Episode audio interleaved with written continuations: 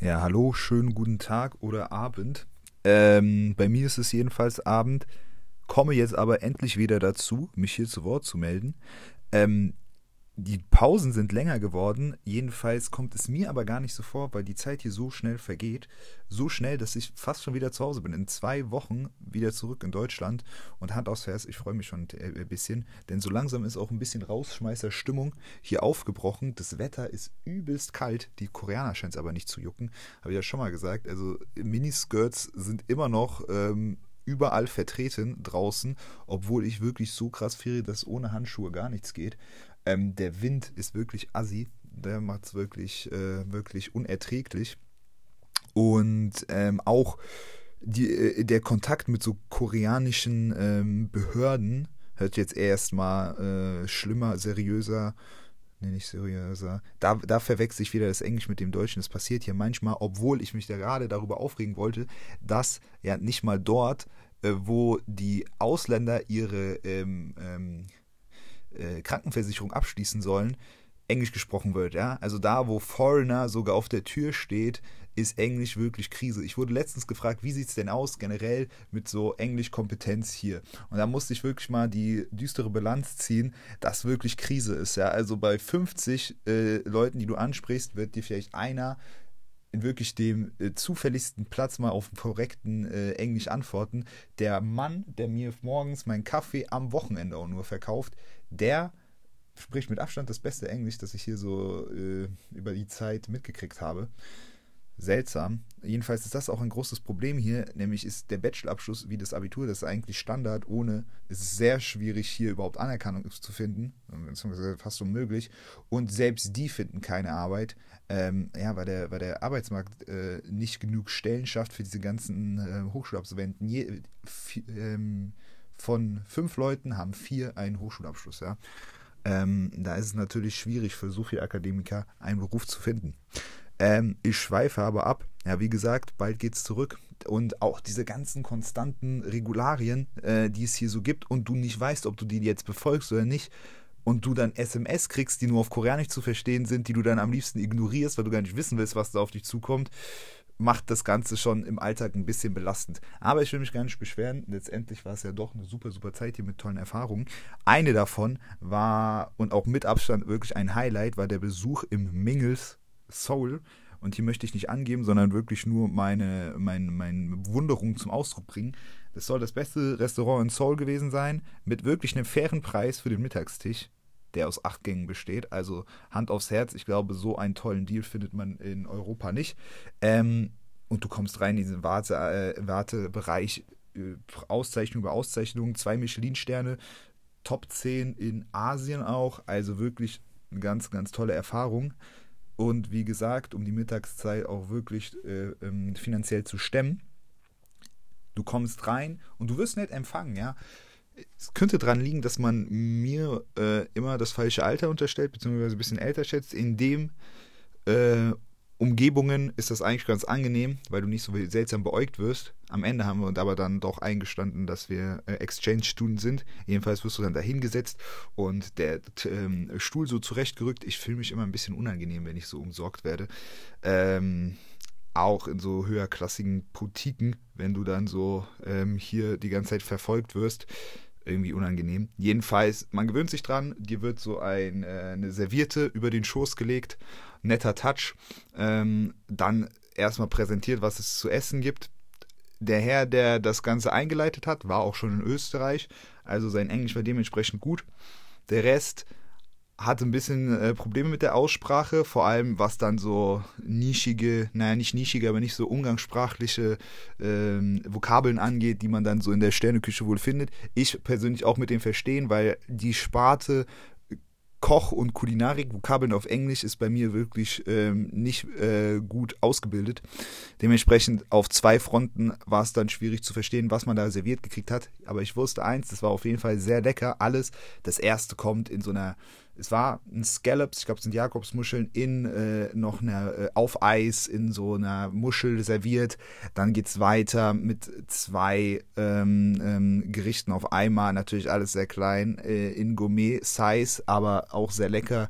So ein Fischstäbchen auf extra edel Ähm, einmal Kohlrouladen, ja, da habe ich mich zurück in die schlesische Küche versetzt gefühlt, aber ich muss ganz ehrlich sagen, doch ein bisschen ähm, äh, exquisiter ausgearbeitet.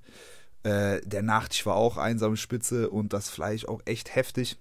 Da wird es schwer, wieder vegetarisch zu werden äh, mit der Erinnerung, wenn es dann zurück nach Deutschland geht. Ja, der Abschluss dann auch mit so Tee und äh, allerlei Gebäck. Und es gab auch noch ein bisschen was zum Zuhause kochen. Jedenfalls irgendwie so ein Kräutermix. Ähm, ja, und dann ging es raus. Tolle Erfahrung, wirklich Spitzenklasse. Kann ich nur empfehlen für jeden, der hier mal vorbeischaut. Auch das Ambiente ist super. Also einen Tisch reservieren und dann kann es losgehen auch äh, die auf, auf kultureller Ebene kriegt man hier das höchste geboten. Echt heftige Namen, die hier so zur Ausstellung äh, stehen. Und alles gratis, ja. Also Museen sind immer gratis. Ich habe noch kein Mal Eintritt für ein Museum bezahlt, was wirklich lobenswert ist. Jedenfalls müssen sie aber auch den Alltag für die Koreaner hier ein bisschen annehmlicher gestalten mit dem ganzen Strapazen, die sie sonst über sich ergehen lassen müssen, mit den Wohnungspreisen, dem Druck in der Arbeit. Der hört auch nie auf. Äh, mit 50 wirst du aus der Arbeit geschmissen, musst Taxi fahren, damit deine Kinder ins College gehen können, damit die danach keinen Job finden. Also es kann schon wirklich hart werden. Dementsprechend sind viele Koreaner auch gar nicht so gut auf Korea zu sprechen. Aber das ist ein anderes Thema. Ich habe hier original Warhol-Bilder gesehen in zwei verschiedenen äh, Museen. Also mehr als einen originalen Warhol gibt es hier auf jeden Fall. Äh, von Salvatore Dali, diesem ähm, Elefanten mit den Spinnenbeinen, auch ein Original. Heftig. Ähm, ich sage immer Original, denn ich war auch in einer Banksy-Ausstellung. Ähm, meine zweite, die erste in Amsterdam, das ist dieser Graffiti Street Art Artist. Ich denke, jeder kennt den Mann, der den Molotow-Cocktail wirft, in dem aber Blumen stecken. Ähm, dort waren es nur äh, Prints und äh, Replikate. Also äh, Screenprints, die waren dann original. 20 von 125 Ausstellungsstücken waren original aber der Rest waren Replikate und das war paradox, weil an sich der Künstler, der so am meisten gegen Konsum und äh, ähm, ähm, nicht Konsum, aber auch ähm, so Kommerz steht, wurde da komplett kommerzialisiert und äh, das Ganze in so einer Form präsentiert, dass man dort auch Fotos für Instagram machen könnte. Ich denke, das wäre nicht so ähm, von ihm gewollt gewesen. Die meisten Banksy Exhibitions, also eigentlich fast alle, werden auch nicht von ihm äh, selber kuratiert und dann zusammengestellt, sondern das machen dann Leute, die die Prints kaufen, das Ganze halt dann monetarisieren. Bisschen schade, aber äh, die anderen, die ganzen Museen, sehr eindrucksvoll. Auch das Seoul National Museum, denn Antiquitäten und äh, Reliquien aus vergangenen Zeiten können schnell langweilig werden. Dort gibt es auch wirklich, wirklich viele, viele Vasen äh, mit vielen, vielen Drachen drauf. Aber es gibt auch einen richtig geilen Raum, der hat 13 Beamer drin, so 180 Grad, eine Leinwand und dort werden dann alte Gemälde animiert und dann fliegen so äh, Mönche auf einer Wolke durch ein Meer und alles bewegt sich und es gab, glaube ich, auch noch Musik dazu. Unfassbar entspannt, du kannst auf dem Boden sitzen, also das ist mein Highlight dort.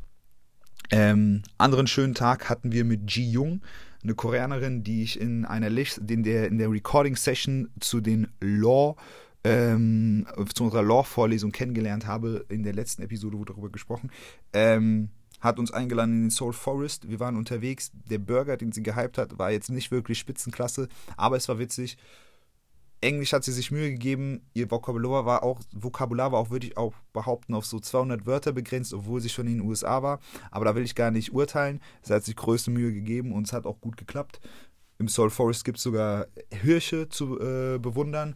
Und wenn man dann vom Hirschkäfig nach rechts schaut, siehst du eine Skyline, also auch mitten in der Stadt. Tolle Gegend. Dort hat mich sogar an mal einer ein oder anderen Ecke an ähm, äh, äh, ähm, Kanada erinnert Vancouver. Ganz interessant.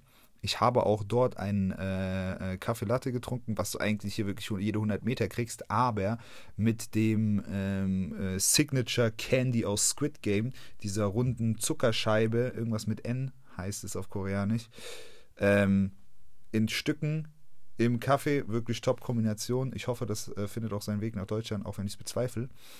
Und ja, also diese, äh, auch ich wurde auch letztens gefragt, kann man sich vorstellen, in so einer Stadt zu leben? Jetzt hier mit diesem ganzen Drumherum und man vermisst auch schon ein bisschen den europäischen Flair, so als Allmann wie ich. Aber generell ist es doch schon gut auszuhalten, denn man kriegt davon gar nicht so viel mit, wenn man jetzt nicht mitten, mitten in den Innenvierteln lebt. Und es gibt auch wirklich viele grüne äh, Flächen und Parks. äh, wo man auch mal ein bisschen abschalten kann. Dementsprechend, ja, ich denke, es würde gut funktionieren. Und ähm, eine Sache, die mir noch aufgefallen ist, wenn man hier nicht den VPN anwirft, um ins Internet zu gehen, sondern im koreanischen Netz ist, kriegt man auch die koreanischen Ads ausgespielt auf YouTube und die sind wirklich ein Highlight. Hab schon mal erwähnt, dass äh, am Ende, denke ich, die westlichen Wörter immer auf lustig koreanischen Akzent äh, über, ähm, ausgesprochen werden, wie Heineken Zero Zero mein absoluter Favorit bislang.